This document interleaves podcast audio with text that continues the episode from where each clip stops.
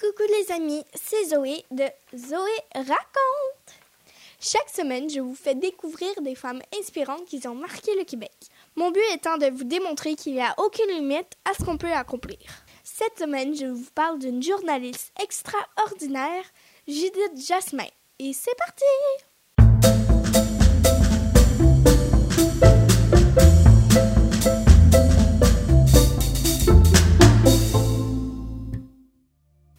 Était une fois, il y a déjà plus de 100 ans de cela, vivait une petite fille au nom de Judith.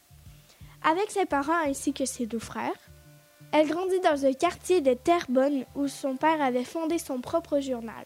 En plus de grandir dans l'univers journalistique, Judith a la chance d'avoir des parents progressifs qui l'encouragent à être indépendante et curieuse. Plus tard, elle voit malheureusement son grand rêve aller à l'université s'éteindre par faute d'argent. Elle décide donc de se lancer comme actrice au théâtre pour faire un peu de sous. Après avoir joué plusieurs rôles dans de petites pièces de théâtre, elle décroche un rôle important dans un audio-roman. Étant à Radio-Canada, cette nouvelle la rapproche un peu plus de son but, celui de devenir journaliste.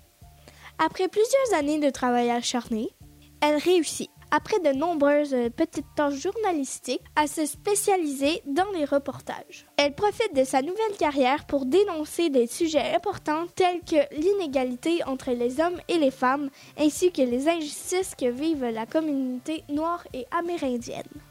Malgré tous ces embûches et le rejet de tous ceux qui ne veulent pas la prendre au sérieux, c'est sa grande détermination qui la fera passer à l'histoire. En plus de voyager partout dans le monde afin d'informer les Québécois et d'obtenir des entrevues avec les plus grands noms de son époque, Judith devient la première femme du Québec à obtenir le titre de grande reporter.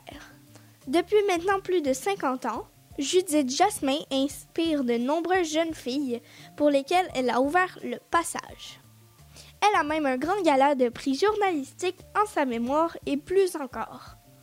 J'aime beaucoup cette histoire puisqu'elle démontre qu'avec euh, de la persévérance et de la volonté, on peut réaliser ses rêves. Même si les gens n'y croyaient pas, Judith a accompli des exploits qui étaient réservés aux hommes à l'époque. C'est une vraie guerrière. Si vous avez aimé l'histoire, n'hésitez pas à la partager avec vos amis ou venir nous le dire sur Facebook et Instagram en cherchant La Femme Squad. Rendez-vous la semaine prochaine pour un nouveau récit. À bientôt!